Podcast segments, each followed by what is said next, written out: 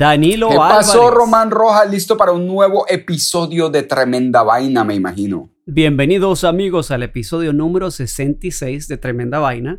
Y hoy tenemos cuatro historias nuevas que desafían la realidad y la primera historia de hoy es El tercer ojo del zombie. ¿Cuál es la segunda? La segunda es Sacando los trapos al La sol. tercera, Lluvia de drones. La cuarta, Y la cuarta, Bondad Olímpica. Así que amigos, recuerden que una de estas historias es falsa, fake news, y al final vamos a revelar la historia falsa. Así que vamos con la primera historia de hoy, Danilo. Tremenda vaina. Danilo, ¿tú has visto a la gente que va caminando por la calle viendo el celular? Claro, todo el tiempo, todo el mundo en Nueva York. Los llamo, yo los llamo zombies celulares. Ok, Sí, sí. sí. A, a estos zombies celulares los veo en Nueva York todo el tiempo. Hasta yo he sido culpable de tan deplorable comportamiento en público. De ser, yo, yo me he vuelto uno de esos zombies también, ¿ok?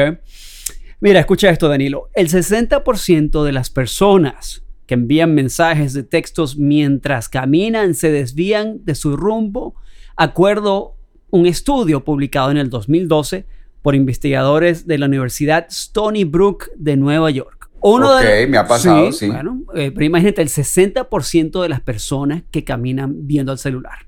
Uno de los coautores del estudio, Eric M. Lamberg, señaló que él y sus colegas investigadores se sorprendieron al darse cuenta lo peligroso que puede ser hablar e enviar mensajes de texto mientras uno camina.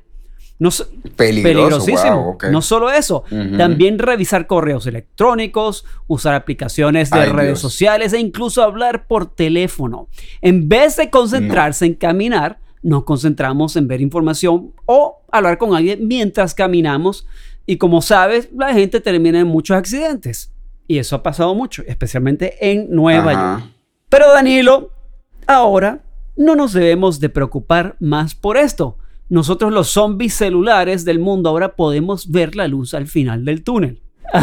Te tengo una noticia muy buena y para los amigos de Tremenda Vaina que hacen lo mismo en las grandes ciudades. Se ha creado un tercer ojo para evitar que los zombies celulares se caigan, choquen o se caigan mientras están enfocados en las pantallas de los celulares. Total, o los atropella un bus, la gente va caminando y pasa a la calle sin mirar. Wow, ese invento está buenísimo. ¿Qué es? Resulta que un diseñador industrial surcoreano que se llama Pang Ming-wook, de 28 años, dice que el globo ocular robótico se puede amarrar a la frente de una persona, lo que le permite Ay, navegar Dios. sin lesiones. Es como una bandana que te aguanta un ojo cibernético No, hombre, en el medio de, de- de- de la No, cabeza, de la frente. Yo te voy a interrumpir un momentico mientras estiro el brazo y agarro el canastito de las historias falsas y me lo voy a poner aquí al lado porque esta tiene un tono falso que no puede con ella. A ver, seguime contando de la bandana con el ojo robótico. De verdad que no me crees. No, es que está muy falsa. A ver, Bueno. ¿qué sigue? ¿Qué, qué hace el Este ojo? muchacho que ha creado este dispositivo dice que era una solución satírica que esperaba que hiciera que la gente reconociera la gravedad de su adicción a los celulares y se mirara a sí misma. El dispositivo llamado The Third Eye, el tercer ojo de, eh, que yo llamo el tercer ojo del zombie, detecta cuando el usuario ha bajado la cabeza para mirar el teléfono y luego abre su párpado translúcido, este aparato. Cuando la persona se acerca a uno o dos metros de un obstáculo, el tercer ojo emite un pito, pip, pip, pip, pip, Ah, un sonido para advertirle que hay peligro y que mire para arriba. para no terminar para abajo.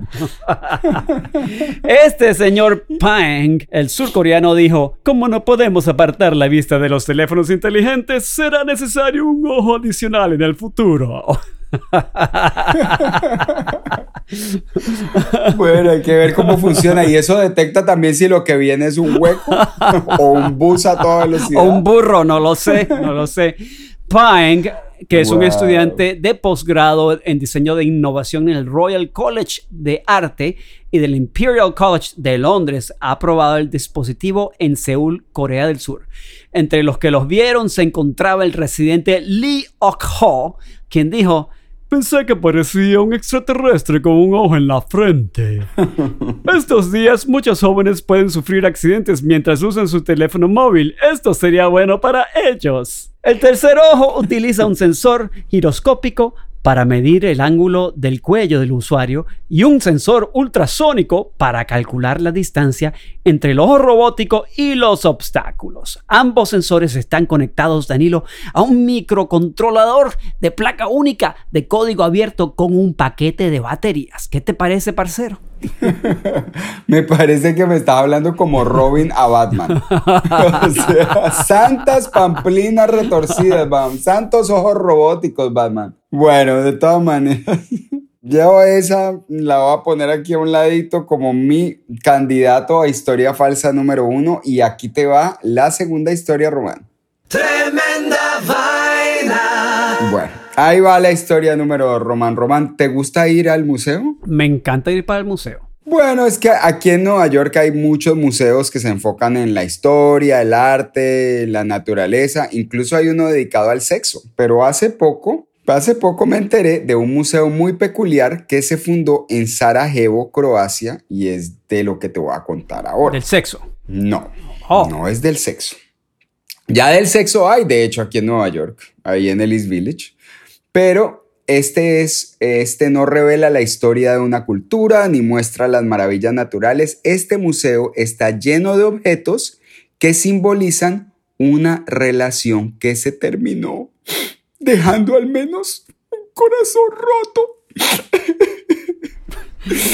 El Museo de las Relaciones Rotas o The Museum of Broken Relationships nació al terminarse la relación o el noviazgo de sus dos fundadores, quienes vieron una oportunidad para ayudar a las personas a seguir adelante con sus vidas después de que el final de su relación los dejara medio destrozados, empezando por ellos mismos. Danilo, te tengo que confesar que no puedo hacer tremenda vaina contigo más. Esa es una relación rota. Bueno, te cuento que Olinka Vistica y Dreisen Grubisic aplicaron por un subsidio y se les concedió pero entonces debían hacer realidad su idea en dos semanas. Así es que llamaron a todas las personas que conocían para preguntarles acerca de sus relaciones que habían terminado. Y para su propia sorpresa, en poco tiempo ya tenían 46 objetos, cada uno con una historia muy personal de cómo estaban relacionados con aquella ruptura amorosa. Al principio pensamos que la mayoría de objetos que expondríamos serían muñecos de peluche y cartas, pero no fue así. Cada objeto es tan único como la persona que lo exhibe, comenta Olinka. ¿Te gustó mi voz de Me encantó, precioso. Bueno, ahí va. Hoy en día, gracias. Hoy en día el Museo de las Relaciones Rotas tiene casi 3.000 objetos, Román, que viajan por el mundo en exhibiciones temporales. Los fundadores dicen que aunque los objetos son importantes, no son la razón de ser del museo. Son simples representaciones visuales de una historia humana y lo que realmente cuenta es esa historia, porque eh, describe a la persona que envió el objeto y de esta forma el museo muestra la complejidad de lo que es el amor. Dreisen, quien es un artista visual, comenta, uno de nuestros objetos es una antigua bicicleta de una mujer de 63 años. Su esposo la dejó a ella por otra mujer más joven, pero también dejó atrás su bicicleta vieja. La mujer la, usó por muchos años hasta que decidió donarla al museo junto con su historia. Olinka añade que ese objeto, como muchos otros en nuestras vidas, era un ancla en la vida de la mujer y que al donarla pudo seguir adelante dejando un testimonio de la relación y del paso de un ser tan importante por su vida. Fue un paso crucial para que ella pudiera pasar la página. ¿Qué opinas, Román? ¿Irías al Museo de las Relaciones Rotas? la verdad es que no, no, no, creo que no. Creo que no. Te daría Quizás un dolor, me daría en un dolor muy grande. A ver, Danilo, dime ya. Un objeto que te recuerda de una relación rota. Dilo, ya. Una camiseta rota que me rompió una vieja. La voy a donar. Voy a donar la camiseta rota. Ah, muy bien, Román. Ve, ve consiguiendo tus objetos para, para donarlos al, al Museo de las Relaciones Rotas, pues. Muy buena la historia. Vamos a ver si llega al museo aquí en Nueva York. Quizás vaya. Podemos ir juntos nosotros dos. Vamos a comerciales y ya regresamos con tremenda vaina.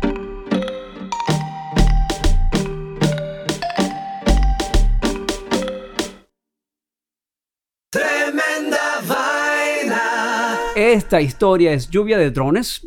Y Danilo, hoy te traigo una segunda historia con un problema, ¿ok? Igual que la A primera. ver. Y con una solución Ajá. al problema. Esta quizás pueda arreglar un problema muchísimo más grande que el problema de los zombies celulares. Si han visto las noticias últimamente, se dan cuenta que en California y otras partes del mundo se están rompiendo récords de temperaturas y hay incendios forestales bastante grandes. Te cuento que hace un par de semanas estaba manejando regresando a Nueva York y estaba entrando a la ciudad y se ve toda la ciudad desde uno de los puentes que entra a Manhattan y vi como una nube, ¿no? Pero el día estaba soleado y yo decía, ¿qué es esta nube? Yo pensaba que era la, la humedad por el gran calor del, del verano y después en la noche me di cuenta, viendo las noticias, que eran los fuegos forestales de Canadá, del otro lado Qué del horror. continente, que estaban Qué en horror. Manhattan y dice, Dios mío, ¿qué estamos haciendo? O sea, esta cuestión del calentamiento global es realmente, no es un chiste y es de verdad. Pero Sí. aquí hay una micro solución a este gran problema climático que estamos enfrentando en todo el mundo. En Dubái Ok. hay temperaturas que superan regularmente los 115 grados Fahrenheit, Danilo, que son 46 Celsius, ¿ok? Para la gente No, en Latinoamérica, horrible, o sea, ¿qué es eso? El gobierno de Dubái ha decidido tomar el control del clima abrasador. Y entonces los científicos de los Emiratos Árabes Unidos han, están haciendo que llueva artificialmente utilizando cargas eléctricas de drones para manipular el clima y forzar la lluvia en toda la nación desértica. O sea, eso es, Ah, mira eso es un desierto, Danilo. ¿Tú has estado en Dubái antes? Ok, yo no, yo no he estado, pero te acuerdas de nuestra amiga Grecia. Grecia vivía en Dubái cuando no había nada en Dubái hace muchos años, hace 20 años atrás, y me dice que esa vaina es totalmente un desierto. Sí, yo he visto fotos y he visto películas que hacen en Dubái y esa vaina, uno como que yo no me voy O sea, es allá. un, des- es un desierto. Entonces, este nuevo método de siembra de nubes se muestra prometedor para ayudar a las zonas con condiciones de sequía en todo el mundo, sin tantas preocupaciones ambientales como los métodos anteriores. Entonces, anualmente los Emiratos Árabes Unidos reciben alrededor de 4 pulgadas de lluvia por año. 4 pulgadas solamente, que prácticamente es nada. Sí, eso no, es nada. El gobierno espera que este método, nuevo con los drones para generar lluvia, ayude a aliviar algunas de las olas de calor anuales de la árida nación. Ahora, a mí lo que me impresionó, Danilo, que me impresionó, porque hay un video de esto, de, de las lluvias en, en- en esa- en los Emiratos Árabes, es que el cielo totalmente nublado y un chaparrón, tú sabes los chaparrones que caen que no se ve absolutamente nada, que tú manejas en el carro y tienes que manejar con cuidado porque no se ve casi. Claro, te toca Y- parar. Y, me Sí, impresiona sí, que en el medio de un desierto, que es totalmente árido, sin lluvia, que puedan hacer que ocurra eso. Ahora, yo, es- yo espero que, que con esta tecnología no jodamos más el clima eh, del mundo. espero que sea una cosa buena. Así que vamos a ver. Pues sí, porque apenas le meten vainas antinaturales, digamos, eso también debe cambiar el ciclo, bueno, de alguna manera, no sé, ojalá que no. Pero muy loco, Román. Yo había oído de que estaban haciendo unas nubes artificiales que ponían a volar por ahí para bloquear un poco el sol, pero ya que salgan con drones a electrocutar a las nubes casi como para ordeñarlas, eso está muy Loquísimo, loco. pero sabes que en Rusia, Sí. tú sabes que hacen que es al revés. Cuando tienen ellos todos los años, creo que es en mayo, eh, el día, hay un día de, de- que recuerdan a los veteranos de la, de la Segunda Guerra Mundial, no me acuerdo el día exacto, y en Rusia hacen lo contrario, como hacen un parade el 9 de mayo, en Rusia todos los años, en Moscú hacen un parade y, una, y, y aparece- aparecen los aviones volando militares y, y, y lo que hacen es lo opuesto, secan el cielo para que no llueva ese día. No, ¿y cómo hacen esa vaina? Ah, eso sí no lo sé, no hice el research de la historia, pero te digo que eso es verdad. En Rusia, una vez al año, hace, aseguran para que no llueve el 9 de mayo para poder hacer su desfile militar. Román, venís con tantas historias falsas hoy que me tenés completamente anonadado. Fíjate, te vengo con una que hace lluvia y dentro de la misma historia te cuento de otra historia en otra parte del mundo donde paran la lluvia. No, no, no, no, no. O sea, el canastito de las historias falsas se me llenó antes del final del, del podcast. Se va a reventar. Tremenda vaina. Ok, bueno, ahí voy con la cuarta historia y la última historia antes de revelar cuál fue nuestra historia falsa de hoy. Aquí va. Ok, Román, ¿estás viendo las Olimpiadas de Tokio? no las estoy viendo, pero sé que alguien de Venezuela ganó medalla de oro, creo que fue ayer, por... Ah, mira qué bueno. venezolano, así que felicitaciones. Felicidades, sí, claro que sí. Bueno, está muy entretenida, la verdad, pero sobre todo muy dramáticas, Román. Además de seguir cada disciplina con múltiples cámaras desde múltiples ángulos, siguen la historia de cada atleta como si fuera una celebridad. Por supuesto, entre tantas historias hay algunas que son testimonios de la calidad humana de estos superatletas. La que más me llamó la atención fue esta, que ocurrió durante el combate de Taekwondo entre el coreano Dae Hoon Lee y el tailandés Pen Ek Karaket. Ok. Ok. Mm, lo que el mundo vio y lo que ocurrió en realidad fue completamente diferente, Román. Comple- eh, comenta Kichan Park, el preparador físico y entrenador de Dae Hoon Lee. Ante el mundo, en un combate que iba bastante parejo, el coreano aprovechó un momento de descuido del tailandés y logró conectarle una poderosa patada a su cabeza, obteniendo dos puntos. Sin embargo, después de obtener esa, esa marcada diferencia con su rival, el coreano Dae Hoon pareció haber perdido la concentración se quedó como que quieto. El que metió la patada y la conectó se quedó como quieto. Uno de los narradores eh, del, del encuentro mencionó que el favorito y anterior ganador de la medalla de oro, Dan Hoon Lee, pareció haberse quedado sin motivación después de conectar la patada en el rostro de su rival. Era como si hubiera perdido su fuerza. Instantes después, el tailandés, el que recibió la patada, recobró su balance y sacó una patada que conectaría de vuelta en el rostro del coreano, recobrando los dos puntos perdidos. En este momento, un narrador coreano en ese momento de la pelea comenta famosamente al aire durante la transmisión, dice, ¿por qué no bloquea el ataque Dae-Hoon? Intenta perder la pelea. El combate continuó y Dae Hoon Lee finalmente se coronó vencedor tras una emocionante final con demostraciones de gran técnica por parte de ambos participantes. Horas después, en una entrevista, se le preguntó a Lee qué había ocurrido en ese instante en que conectó la patada al rostro de su rival y que por un momento pareció paralizarse, resultando en la pérdida de esos dos puntos. El coreano respondió que todo sucedió muy rápidamente. Él vio que Karaket lo perdió de vista por un instante y él aprovechó para lanzarle la patada a la cabeza. Pero al hacerlo, notó que una mosca había volado justo a milímetros del ojo de Karaket, coincidiendo con su pérdida de concentración. Con la declaración del atleta coreano, el hecho fue comprobado más tarde haciendo uso de las cámaras de alta definición. No hubiera sido honorable ganarle a un excelente atleta como lo es Karaket, tras una circunstancia que estuvo fuera de su control. Sabía que era imposible de explicar en el momento, así es que me pareció lo correcto darle la oportunidad a él de que emparejara el puntaje. Sería la única forma en que me sentiría cómodo con la victoria. ¿Qué opinas, Wow. ¿Harías lo mismo en ese Mira, momento? esa historia es increíble porque me recuerda de la cultura samurái. Los, sa- Ajá. los samuráis tenían un código de vida y, por Sí. ejemplo, si ellos iban a matar a alguien y la persona que iban a, que iban a matar le escupía en la cara y le escupía en la cara y el samurái sentía odio o rabia, no mataba a la persona porque lo estaba haciendo de manera equivocada, no Claro, sin honor. sin honor, sin honor. Entonces, Claro. eh, hay una historia famosa de que el samurái le escupen en la cara, el tipo siente rabia y no mata al tipo y se va. Y esto es muy parecido realmente y no me, Mm, no me idea. extraña esta historia porque muestra la cultura asiática. Porque este es un surcoreano, ¿correcto? Sí.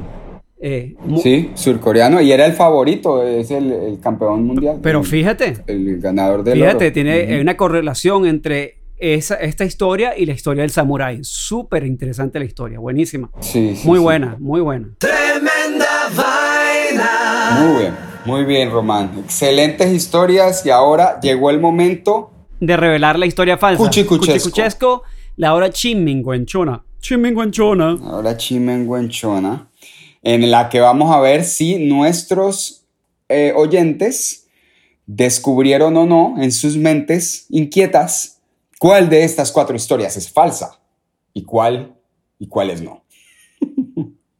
Bueno, entonces vamos a revelar las cuatro historias. Vamos a revelar la historia falsa de hoy. La historia un, primera historia fue el tercer ojo del zombie. Es verdad, un aparato que se inventó, un ojo biónico que se inventó un muchacho de Surcorea, que es el, el país patrocina, el, país protagonista de nuestro show, de nuestro episodio. Un muchacho de Corea se inventó un ojo que le ayuda a los zombies que están pegados, a las personas que están pegadas del celular, para que no se estrellen cuando no van mirando por dónde van. La segunda historia de hoy fue sacando los trapos al sol.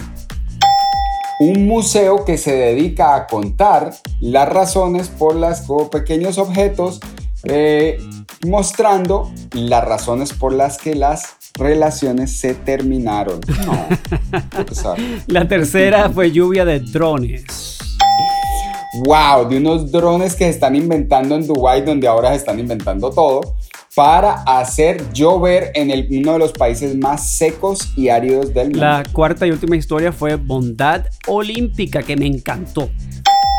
Es verdad, la historia de un combate entre un, eh, un eh, atleta de taekwondo coreano y su rival tailandés, en el que el coreano decide permitir que el tailandés le pegue una patada en la cara después de haberle conectado él una patada a su rival en un momento en que una mosca le quitó la concentración. Bueno, dame el redoblante entonces para revelar la historia falsa. Ahora sí viene el redoblante de tremenda vaina.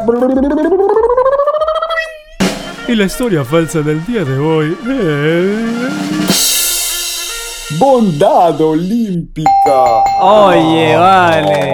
Danilo, Danilo, ok, ok. Ok, ok, ok. Esto, yo, esto no lo esperaba. Yo pensaba que iba a ser sacando los trapos, sacando los trapos al sol. ¿Qué me has hecho? Me, me, lo, ¿Cómo te parece? Me lo dejaste- Te la metí. me la dejé meter hoy. ¡Wow! Sí, Román, Yo, ya va. qué pesar. Para ahí un momento. ¿De dónde sacaste esta historia? ¿La escribiste? Pues claro, y entonces, ¿cómo sacamos la Sí, historia? pero nosotros? claro, pero es que lo, lo más loco de esto es que eh, hay una correlación con la historia de los samuráis, de lo que yo lo que dije, que, que es una, una historia real, o sea que interesante que diste con, con el, corazón de la cultura de las artes marciales y de Asia. Muy bien, muy buena. Es que Román, mira que, mira que todas las historias falsas, las que le meten a uno allá afuera, las que utilizan los gobiernos, las que utilizan todos estos desgraciados que tratan de meterle fake news a uno por las redes sociales y por el internet, utilizan verdades a medias y luego lo ponen a uno a creerse la historia completica. Por eso Tremenda Vaina está aquí para ayudarte a que antes de creer una historia te metas a Google y la busques por lo menos tres fuentes confiables que digan que esa historia es cierta antes de creértela para que no te la dejes meter. Es más, amigo, se tienen que volver sus propios periodistas hoy en día. Señor, aquí le están tratando de meter a todo el mundo una historia falsa. Así es que Bueno, amigos, esto fue el episodio número 66 y recuérdense lo que dijo Danilo y nos vemos o nos escuchamos hasta la próxima, el episodio 67 de Tremenda Vaina. Un abrazo grande, Romano, un abrazo a nuestros oyentes y hasta la próxima. Tremenda